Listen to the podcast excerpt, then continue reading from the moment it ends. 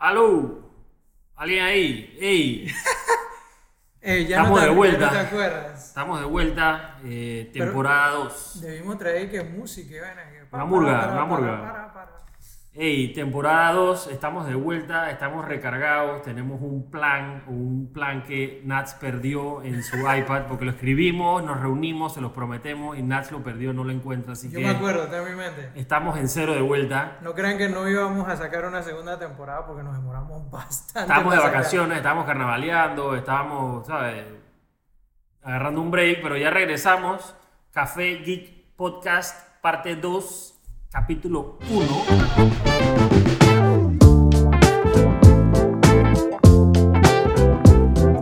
Eh, y estamos arrancando esta temporada con todo. Tenemos a un invitado especial, el man del e-commerce en Panamá. Así le dicen, o así lo conocen. Un invitado de lujo. Nos estábamos echando los cuentos y nos arrepentimos de no haber prendido el micrófono antes sin que él supiera para tenerles un insight de todo lo que está haciendo. Él es Elías Manopla y nos aceptó la invitación, ya que dice que está sobra de tiempo, que ahora tiene tiempo para ¿sabes? salir un poquito y conocer gente. Antes estaba bien enredado. Bienvenido, Elías. Gracias, gracias. no, eh, gracias a ustedes por, por invitarme, por ofrecerme ser parte del, del podcast. Soy un adicto al podcast, así que Y esa, man. Ah, qué bien. Pero estoy feliz de estar acá. Está de moda, los podcasts están de moda.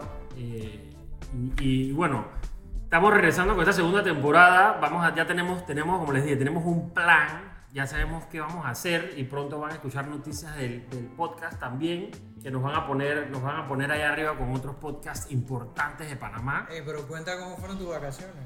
Mis vacaciones fueron tranquilas, eh, la verdad, posteando en Instagram como siempre. Aparentemente Instagram... Pasando de Twitter a ahí. Sí, pasando de Twitter a Instagram, no aparentemente, aparentemente el algoritmo de Instagram cambió nuevamente, así que Ah, estamos sí. todos jodidos, menos likes, menos followers. Pero bueno, estamos aquí, vamos a hablar de dos temas que yo creo que están de moda en Panamá. Uno, el emprendimiento y dos, el e-commerce. Y tenemos a la persona indicada aquí para hablarnos de esto. Entonces, Elías, te arrancamos un par de preguntas que, sobre el emprendimiento y sobre tu transición que, que recientemente te tiraste al agua, como dicen. Y, y es, y es el momento de ese pico del emprendimiento que todo el mundo siempre se pregunta qué haces, cómo lo haces, si estás listo, si no estás listo. Y tenemos aquí una serie de preguntas que nos hacemos nosotros mismos y que estoy seguro que todo el mundo al momento de ese- esa presión del emprendimiento se hace. Y la primera, pues obviamente creo que es la más, la más amplia de todas, es... ¿Ganas plata? Esa es la última pregunta. Ah, ok, ok. ¿Cuál es la decisión más difícil que has tomado para llegar a este momento de emprender? Wow.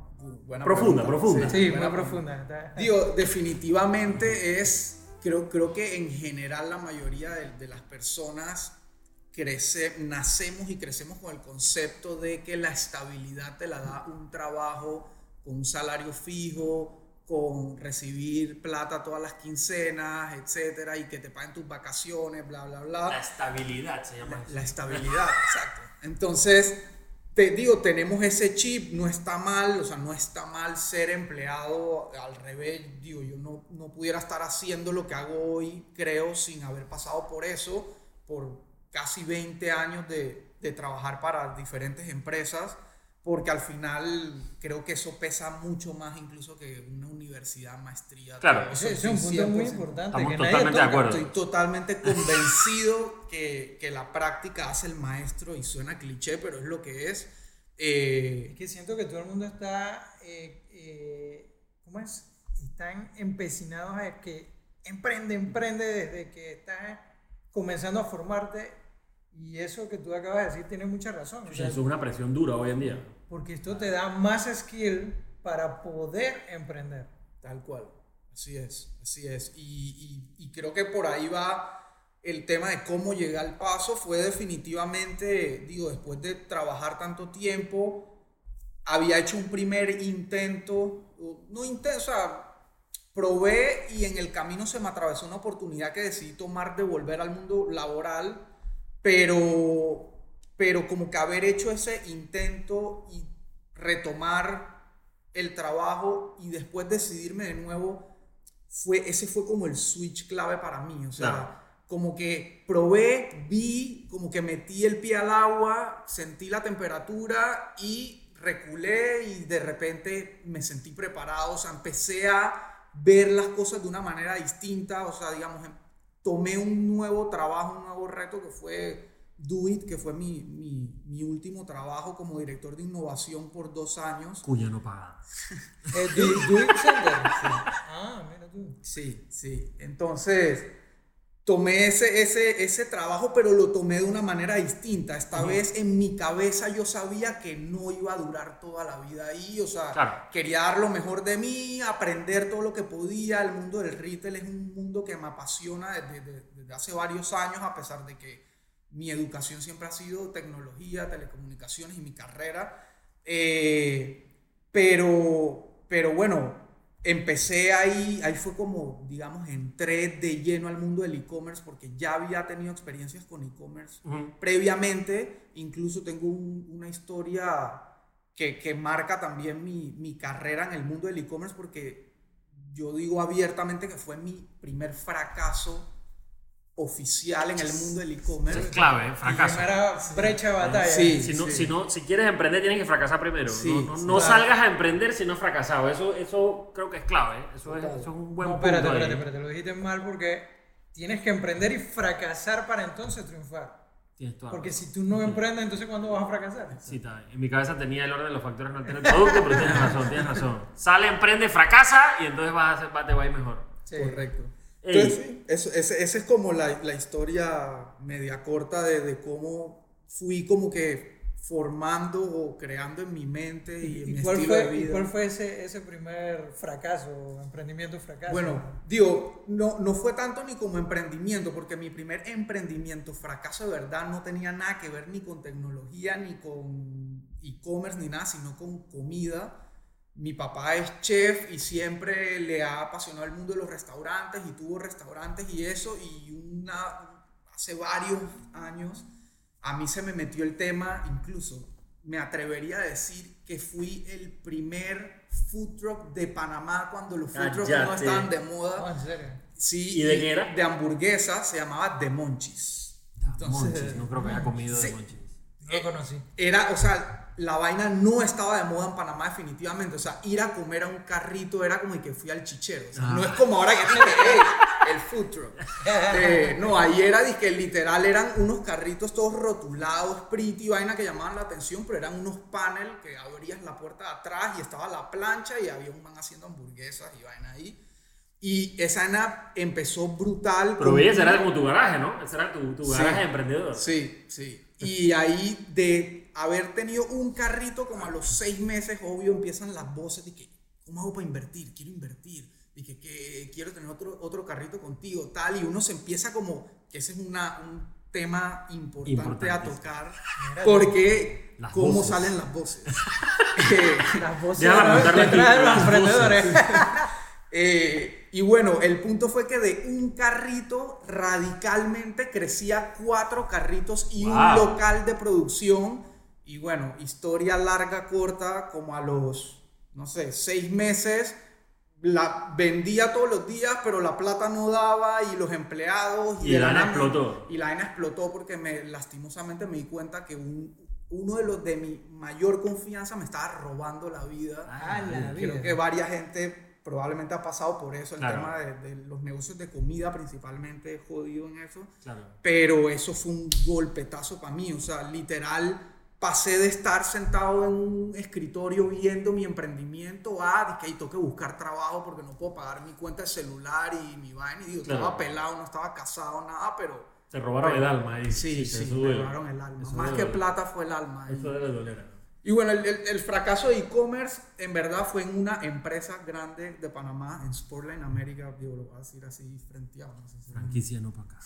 Eh, eh, digo, entré a Sportline porque tuve como un momento de quiebre en mi carrera donde estaba literalmente harto de las telecomunicaciones, que era Ujú. lo que llevaba haciendo por 12 años, una vez así. Y dije que no quiero más, necesito salirme de esto. Y busqué en retail, así que retail puro y duro, y me dieron la oportunidad en Do It Center sin saber nada. Pasé por un entrenamiento de como seis meses donde literalmente fui que vendedor de tienda, cajero, bodeguero. Esto fue, pero en Sportline. En Sportline. Ah, Gerente, tal. Entonces como que aprendí el mundo de tiendas, hice como una maestría de tienda de retail. tienen Sí. Y de ahí pasé a ser gerente, supervisor de área que tenía cinco tiendas a mi cargo. Y un año más tarde empieza el boom del e-commerce, la vaina como que, hey, esta gente que se llama Netshoes en Brasil vende millones de dólares en zapatillas, estoy hablando de hace siete años. no. Eh, dije, ¿qué vamos a hacer? Y si vienen a Panamá, tal, la clásica. Y, y el gerente general dije, hey, tú sabes de tecnología y ya sabes de Sportline, tú eres el encargado del e-commerce. Así fue.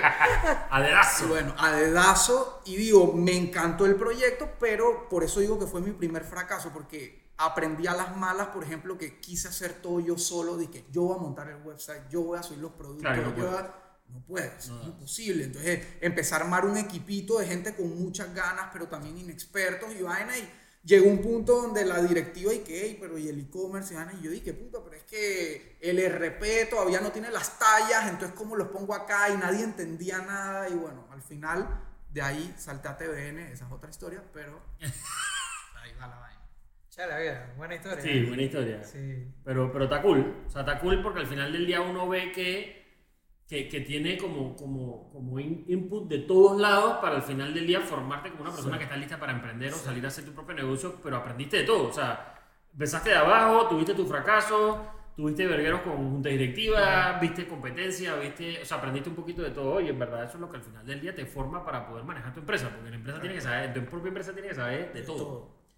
Ey, otra vaina que yo creo que todo el mundo quiere saber y, y es la pregunta, ¿no? O sea, si uno, uno- yo trabajo y yo siento que yo doy todo por, por otra persona, pero sin embargo dice el clásico, ¿no? De 8 a 5, pero cuando uno sale a emprender uno trabaja menos, tiene más tiempo libre, pasa más tiempo en Wow. Starbucks.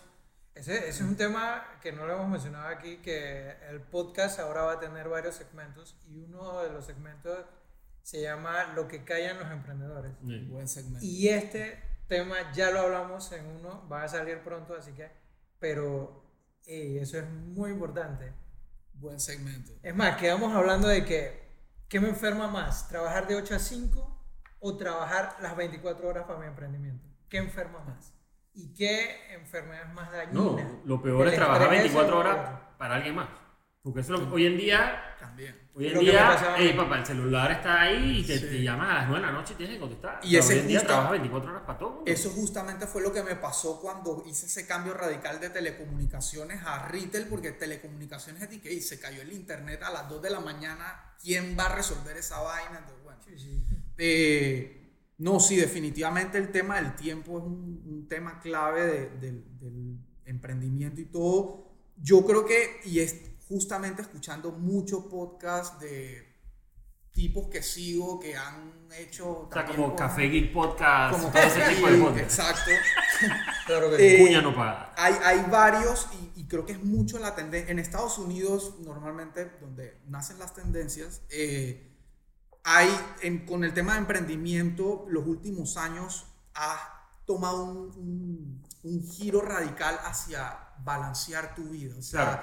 El, está el, por, de un lado está Gary Vee, que dije todo el día Hustle, hustling, hustle, hustle, hustle, hustle, hustle, ajá. hustle. Y entonces tienes por otro lado los manes tipo, no sé, John Lee Dumas, si han escuchado Sí, ese sí, sí. Entrepreneurs on Fire, buenísimo. Que es un man que, hey, me vine a vivir a Puerto Rico, hago yoga en la mañana y hago mi podcast. tengo un restaurantito. hago Que es una especie de, de emprendedor nómada. Algo así. Ese- pero, Algo pero así. ese es el emprendimiento que yo le digo que es como el emprendimiento break-even. pues. O sea, no estás hambriento, pero tú tomaste la decisión por salirte y hacer lo suficiente para tener tu vida y ahorrar sí. un poquito, pero estás viviendo día a día. Exacto. Gary Vee es un man que el man quiere Quiero hacer más, un imperio más, y el man es Pero es, hambriento y quiere es lo mismo matarse la que, vida. que escuchas lo, lo que dice Elon Musk. Que tienes que Sí, trabajar que como tienes que un trabajar como una mula. desquiciado para... Sí. Pero mira dónde está ese man. Sí. Él tiene unas metas que lo obligan a trabajar así.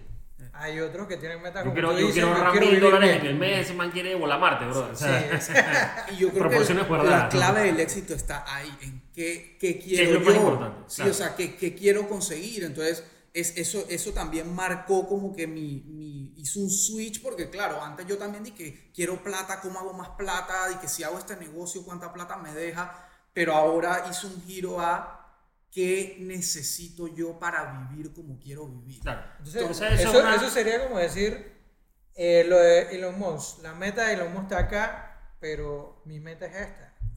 Y, y tengo que ver qué hago para esa meta. Es importante que cada emprendedor tenga una meta. Sí, 100%. Y, y no, no broma. una meta de negocio solamente, sino una meta de, De vida. vida. O sea, yo con mi esposa dije, hey, ¿qué queremos? Bueno, queremos vivir cómodos en esta casa con comida, salir a comer, whatever. Queremos poder viajar tres veces al año y queremos, eh, qué sé yo, no sé, tener algún día una casa en la playa. Bueno, ¿cuánto se necesita para eso, puta? tanta plata al mes para que nos quede tanto para ahorrar, no sé qué, y tú te trazas una, una meta realista que te va a llevar a lo que tú quieres de tu vida. Entonces, Claro. eso, eso para mí, eh, ese, ese switch, Pero esa es la meta de vida. La meta de el negocio. de acuerdo. Entonces, bueno, ahí viene la meta del negocio, puede ser incluso un poquito más catchy de trazar porque, porque tú puedes decir, ok, quiero que mi negocio me dé esto, pero ¿y qué pasa si tu mismo negocio empieza a demandar un crecimiento que tú no tenías en tu cabeza? Que eso pasa. Entonces, entonces yo, por ejemplo, yo arranqué, eh, bueno, ahí llegaremos con el tema del- de, la agencia de de e-commerce, pero yo arranqué de que "Hey, quiero ayudar a emprendedores. Pero entonces mañana viene una empresa que factura 50 millones al año y ¿qué le digo? Hey, no, sorry, yo no soy el man. O sea, entonces ahí... Claro, te ponen esa- ese, ese brillantito Claro, ahí. claro, entonces ahí te entra y que, ok, y, y yo supongo, no me ha pasado todavía, pero... Tienes el diablito la- Las voces, háblame de las voces. es la. Llega un momento que te, que te, que te tienes que cuestionar y que, espérate, volví a lo que a lo que quise dejar. Sí, como te metiste ejemplo, más- Claro, volví a caer en tener estrés todo el día, estar agobiado, tal. Y, y no puede ser de que en ese momento ya necesitas una evolución. 100%. Y Porque, porque uno, uno comienza así y que primero trabajando, trabajando mucho para aprender, para, para consumir o, o- o tener más conocimiento a, par- eh, a partir de la empresa en la que estoy, pero después ya yo llego a un punto en el que quiero ser el que ser el jefe, el que dirige equipo. No, y, y, y al final. después de final- jefe, ¿qué? Ajá. Emprendimiento. Después del emprendimiento, ¿qué? inversionista. Inversionista, ajá. Eh, eh, yo, yo creo que eso tiene como. Ay, ¿cómo se llama? No, pues es que si te fijas, si te vas al detalle, el emprendimiento puro es yo soy el man que hago el hustle. Tengo gente que me acompaña, pero yo soy el que estoy ahí. Pero llega un momento en la evolución donde yo tengo que dejar de ser el que hace el hustle para administrar el monstruo que creé. Y entonces lo que tú tienes que hacer es hacer otro hustle. O sea, que ese siga andando, administrarlo y poner a alguien tal vez ahí que, que esté en el día a día, tú despegarte un poquito y empezar otro. Sí. Y Pero, ese es el, el- como que el, ¿Cuándo tú el entiendes eso? emprendimiento puro, no sé. ¿Cuándo tú entiendes eso? No Porque sé, eso- Y lo digo, yo levanto la mano aquí y aquí hay uno que cero emprendimiento, cero, he tratado vainas, he comprado vainas y que para revender y no he hecho nada. Pero me pregunto, Buco, porque lo, lo que están diciendo ahorita, hoy hay una presión social y, y una presión con las redes sociales y una presión con todo de que, que chucha, ves a todo el mundo y yo compré, yo compré, yo compré y yo qué, pues yo qué estoy haciendo y empiezas a preguntarte y entonces, o sea, es una presión fuerte. pues. Y, y, y, por eso hago tantas preguntas porque llega el momento donde esa presión te gana y te quedas en, la, ocho- en la vida de 8 a 5 o te tiras al agua, pero ¿qué te lleva, qué, qué, qué tiene que estar pasando en tu Pero vida que- para tirarte al agua? Es que siempre o estás en una zona de confort o no estás en la zona de confort. Listo. Pero uno debe vivir no en la zona de confort. Eso, Sí, eso yo lo aprendí. Pero hay gente, hay, hay gente Hay gente que le gusta. Man, en mi, en mi Es primer. buena- es buena en vida, mi- es buena vida. Mi primer trabajo en una empresa grande, cuando yo llego al departamento de tecnología, yo también soy de, de tecnología, había gente que tenía 30 años ahí. En el mismo puesto. En el mismo Yo puesto. me muero. Entonces eran es felices porque tenían siempre su salario y yo lo comprendí cuando salí a emprender. Claro. Porque es difícil de que tengas al banco pidiéndote l- el- la, la letra de tu casa, al otro banco pidiéndote la letra de tu carro y, y ellos no esperan como me ha pasado de que hay clientes que no te pagan, te pagan tres meses después, pero el banco está cada mes. Entonces, esa zona de no confort hace de que la gente se quede en la zona de confort. Claro. No, y, y es lo que tú. Sí. Es exactamente como lo explicaste. Y, y- y- y hay, gente, hay gente también que simplemente, o sea, su enfoque es, yo voy, trabajo, salgo del trabajo, voy a mi casa, estoy con mi familia y al día siguiente empiezo de nuevo y no, no, no tienen como esa visión de como que, what if, y si hago No, esto. pero, si- pero mira que es buen punto. O sea, para, para resumir el punto, al final, creo que lo una de las cosas más importantes es tener un plan y saber dónde quieres ir. Creo que eso, eso es validísimo. Pero también depende del plan. O sea, tal vez mi plan es, tal vez mi plan es, yo quiero tener plata para comprar cerveza el fin de semana. Y, y- y poder ir a la playa una vez al mes y, y bañarme en la playa. Tal vez ese es mi plan y de ahí también. yo no quiero Claro. subir más. Y no está mal. Y estás cómodo en el ciclo ese de 30 años en el mismo puesto que te han subido 3% al año y, sigue, y ganas 100 dólares más que antes, pero sigues ahí y estás cómodo, no tienes que aprender cosas nuevas y vives la meta que te trazaste. No estás cómodo. No estás Sí, cómodo. No estás porque, como pudieras estar más cómodo. porque cuando yo entré, eh, viendo mi experiencia, esos que tenían 30 años se pasaban todos los días quejándose de todo lo que pasaba en la empresa. Y yo me quedaba y que, pero si no te gusta, ¿por qué no te vas? Y buscas algo mejor.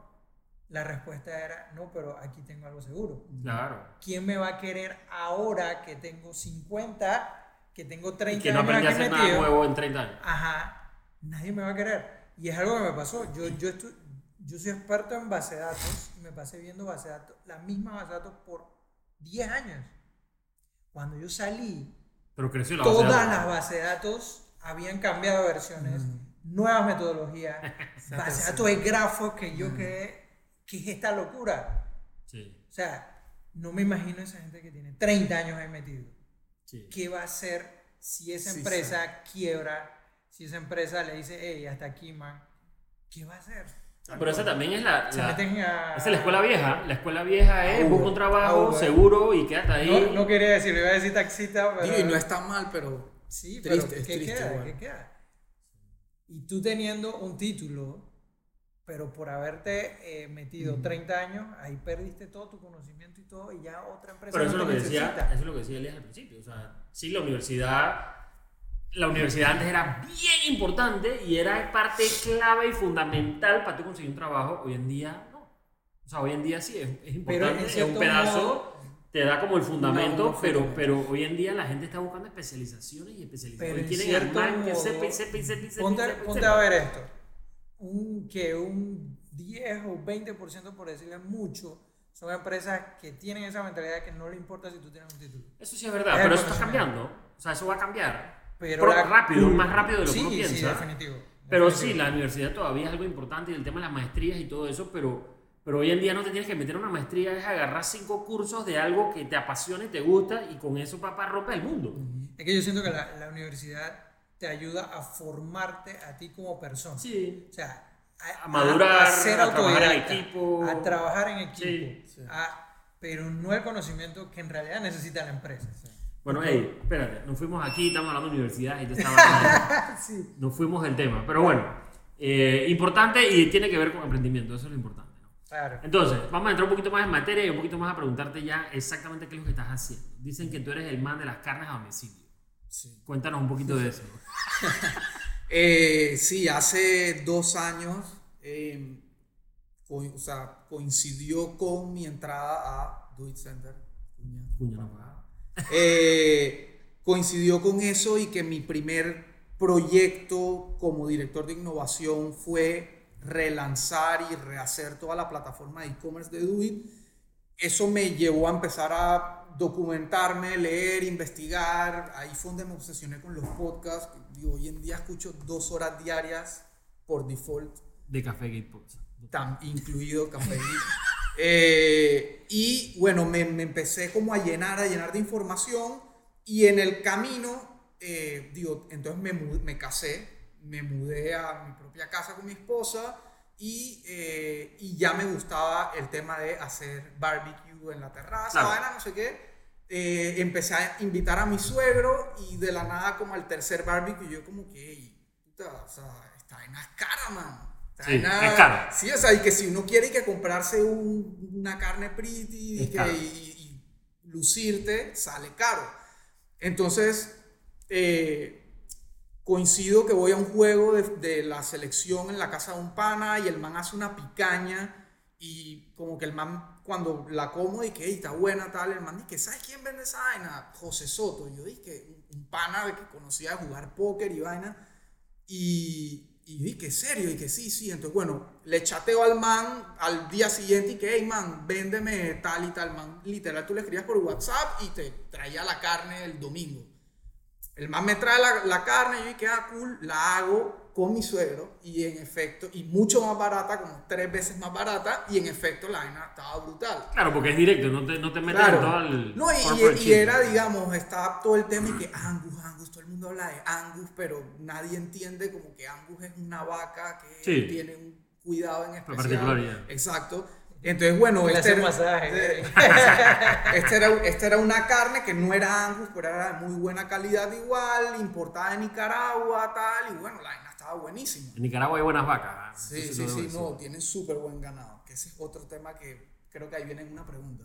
Eh, y bueno, la vaina es que pruebo esa brutal y al día, el, creo que el lunes siguiente que llego a la oficina no me podía parar de sacar de la cabeza el tema de carne, carne pretty más barata, e-commerce, vaina, y bueno, Historia larga, historia corta, le escribí, dije, hey, reunámonos, dije, quiero proponerte una idea, tal, le dije y el man dije, cuero. Entonces yo dije, pero ¿quieres que yo te compre la carne para yo venderla o quieres ser mi socio? Que el man dije, no, quiero ser tu socio en esa vaina. Y así nació, Mira tú. así nació Midhouse. Así Wow. nacen los emprendimientos. No, pero es que así nacen. Y, y- Sí. y la verdad es que uno piensa que el emprendimiento tiene que ser, o sea, cierto estándar, pero cosas, cosas que en el día a día tú necesitas, buscas, llevas, o sea, solo solucionar ese problema va a ser lo más sencillo, siempre pensando en el, en el consumidor al final del día, que es lo que tú dijiste. O sea, yo quiero carne más barata y, y yo no quiero buscarla o, o el, o el tipo llamar, no, man, que me la traigan a mi casa y ya, man, yo quiero hacer barbecue, tráemela a mi casa a tal hora y punto. generalmente un emprendimiento es la solución a un problema. Es la solución, ni, ni siquiera es un problema, porque no es un problema, porque tú puedes perfectamente mandar un WhatsApp al man y el man te la trae, pero, pero ponértelo más fácil. O sea, hacerte usuario. la vida más fácil y experiencia usuario y todo eso, y puede ser con lo que sea. Todo gira en torno a eso, la experiencia de usuario. no, espérate, te voy a poner un ejemplo. O sea, todo el mundo hizo papel higiénico en la casa, te voy a hacer una empresa que solo reparte papel higiénico al momento que se te acaba en tu casa. Yo siempre, o sea, papel, eso puede ser un emprendimiento, pero, pero lo que te digo, puede ser las cosas más sencillas y uno trata de, de fabricarse una idea de que el emprendimiento sigue siendo estándar. No, man, o sea, lleva pamper a las casas la gente, lleva lo que sea que necesite la gente y a lo más fácil. Eso es resumiendo tu, tu, tu, tu experiencia. Eh, pero, hey, súper la verdad. Di tus redes sociales, puedes decir tus redes sociales, esa, esa cuña te la regalamos. Arroba Midhouse Panamá en Instagram, Twitter y eh, en Facebook también Midhouse Panamá. Eso, Gracias. a pedir carne, a pedir carne, a hacer barbacoa. Oye, el website, el website, midhouse.com.pa. Uf, belleza. Por ahí nos enteramos, y no sé si lo podemos decir, pero lo vamos a decir de todas maneras. Nats tiene esa tendencia de preguntar cosas que no podemos preguntar.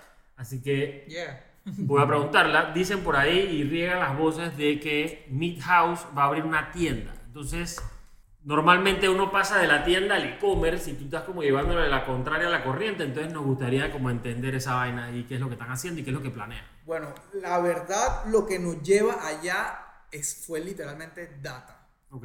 Eh, por un lado, cada vez que hacíamos, digo, primero, de haber sido un negocio prácticamente de dropshipping, término, no sé si... Sí, sí, bueno, claro. De, de dropshipping, porque literal la gente entraba al website, compraba y al día siguiente íbamos al frigorífico del papá de mis socios a buscar la carne para repartirla. O sea, no teníamos nada físico. De ahí eso nos llevó en seis meses a tener un local para tener stock para poder entregar más, Más rápido. rápido. Entonces hoy entregamos same day delivery. O sea, si tú pides ya, literalmente hasta las 2 de la tarde te lo entregamos hoy mismo. Yes. Eh, Son las 11 de la mañana, Pero- para que sepan. haciendo, haciendo, haciendo campañas de marketing en Facebook, tal, Instagram, no sé qué, la pregunta más repetitiva, por más que tú ¿Dónde digas que eres e-commerce, whatever, es dónde está el producto, dónde lo puedo ir a ver, dónde lo puedo buscar, dónde lo puedo, etcétera. Y esa vaina son fácilmente 10 preguntas al día Oh, mira qué interesante. por un montón de tiempo. Entonces nosotros como que, hey, esta gente, esta gente. Y en ese momento lo veíamos como que sorry por lo que voy a decir, pero a veces uno también cae ahí, uno dice, puta, qué gente más bruta, o sea, y dice que, Que es un e-commerce, que es online, y van y todos los días preguntan que, y lo veíamos como algo negativo, y que puta, ¿cuán- ¿qué hacemos para que paren de preguntar? Entonces, bueno, la vaina es que, la vaina es que... Sea, un video aclarativo de que Sí, gente, sí, nada más que- para explicarle, eh, no hay tienda. Entonces, bueno, para que, para que veas cómo de algo que en nuestra cabeza era negativo sale algo positivo, yo el año pasado fui a eh, Google Week México, eh, me mandó Do It y digo, una de las cosas que uno le agradece a las empresas también es eso, que uno aprende, Claro. te mandan, que te capacitan, etc. Fui a Google Week México y una, en una de las charlas, los manes de Google, que son los reyes de Los reyes digital, Google. te dicen, hey, al día de hoy el retail sigue siendo 95% físico Así en es. el mundo entero. No importa qué empresa seas ni cuánto estés vendiendo. Incluso en el evento que hicieron el año pasado de e-commerce day, dijeron lo mismo aquí en Panamá. Es 2%. Sí. Es eh, menos, es menos de 2%. Claro, menos de 2%. Sí, en Panamá fácilmente es digital. 99% es retail. Es, retail, Eh, es eh, físico. es físico, Brick and sí. mortar. Sí. Pero, pero mira, y, y- y lo resumo rapidito, esto es esto es súper importante porque al final del día uno debe escuchar al consumidor. ¿ok? Claro. Y, y lo que normalmente pasa es que pasa es que tú haces, y haces la inversión astronómica de abrir una tienda, de llenar una tienda, de tener el producto listo y empieza a andar tu vaina. Y la gente poco a poco dice, hey, no me lo traes a mi casa, tráemelo a mi casa, qué pereza, que el tráfico. Entonces lo escuchas y te hacia el e-commerce. Pero aquí empezaron al revés de que, hey, hiciste un startup, no tuviste esa inversión descomunal al principio y ahora estás escuchando a tu cliente decir, quiero una tienda, quiero una tienda, quiero una tienda y le estás haciendo, estás cumpliendo el deseo del cliente que quiere una tienda. Entonces, eso te ahorras a abrir 20 sucursales para tratar de cubrir y al final lo que la gente quiere es e-commerce, sino que tú hiciste el e-commerce y estás haciendo una tienda que es lo que te están pidiendo. Nadie te ha dicho quiero una tienda en Arraiján, quiero una tienda en Chiriquí, qui- quiero una tienda. Tú dime dónde estás y yo voy para allá. Sí. Que eso está brutal porque te ahorraste buco plata. Correcto. Tal cual. Así que, pero eso está muy bien porque estás escuchando al consumidor, que eso es parte importante de...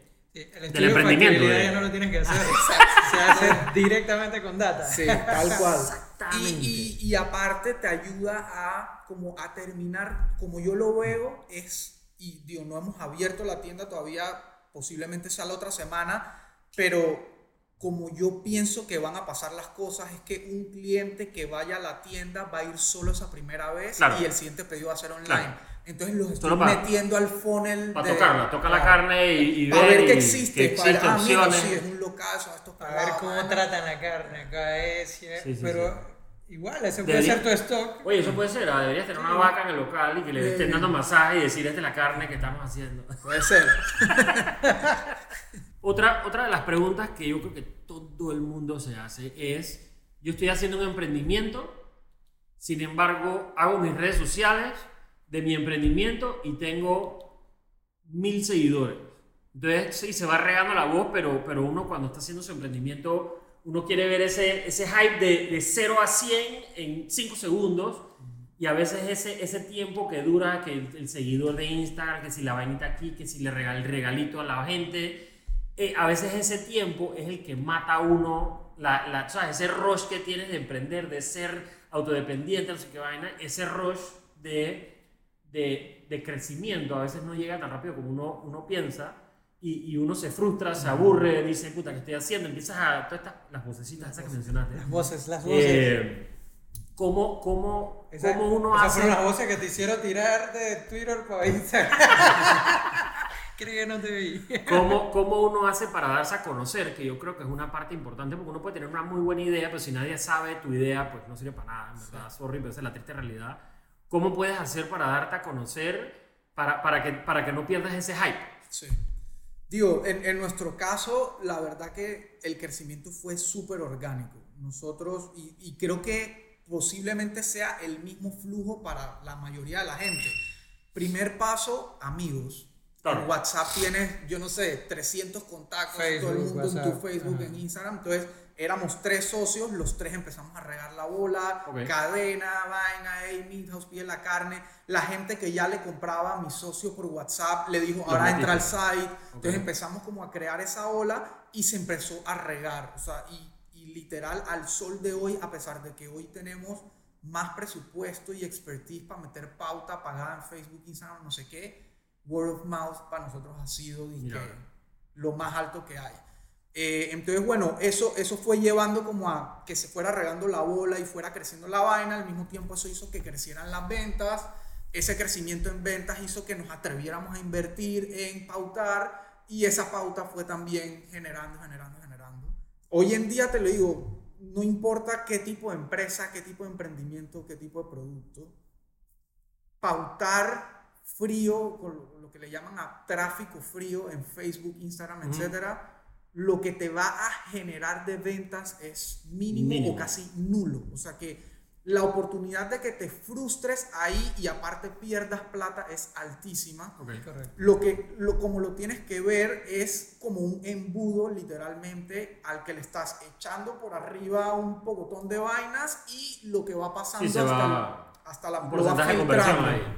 Entonces, tienes que estar preparado para que esa inversión, y eso lo podemos hablar en el e-commerce con, con más detalle, pero que esa inversión que hagas en tu pauta tenga un retorno no solamente en ventas, sino un retorno en awareness, visibilidad, suscriptores, Claro. o sea, que, que puedas sacar material para volverle a hablar a esa misma Es que persona. me parece que también esa, esa publicidad tiene su momento.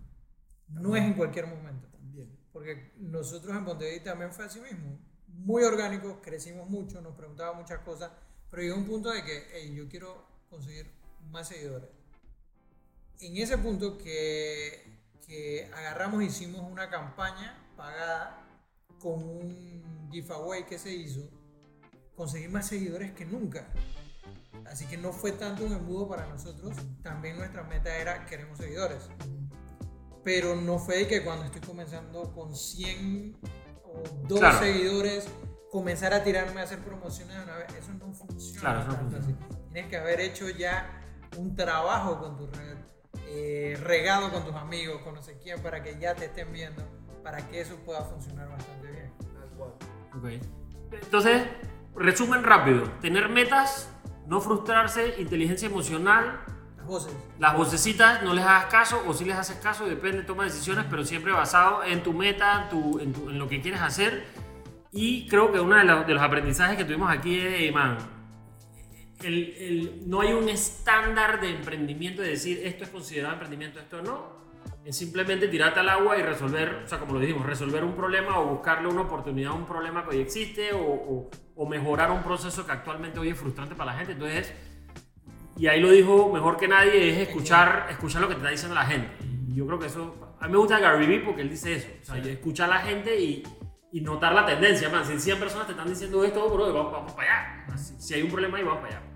Eh, Data. data Sí, data, data, data y, y prestar atención, la verdad. Así que súper, súper este, este segmento de emprendimiento. Yo creo que hay mucho aprendizaje aquí. Eh, lo vamos a estar poniendo en las redes sociales. De vuelta de tus redes sociales de Midhouse. Midhouse Panamá en Instagram, Twitter, en Facebook también y el sitio web midhouse.com.pa. Y esa.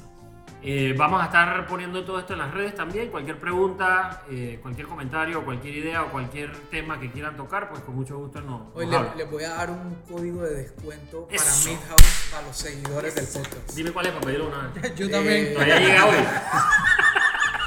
necesito carne para el clásico mañana. Hey, eh, muchas gracias Elías por, por, por hablar con esto y tomarte el tiempo. La verdad es que yo creo que hay conocimiento importante, creo que tu trayectoria es, es muy buena eh, y creo que tienes muchos planes por delante que pues después seguramente te tendremos por aquí para, para compartir un poquito más. Así que muchas gracias de vuelta. Café Geek Podcast. Regresó. Signing out.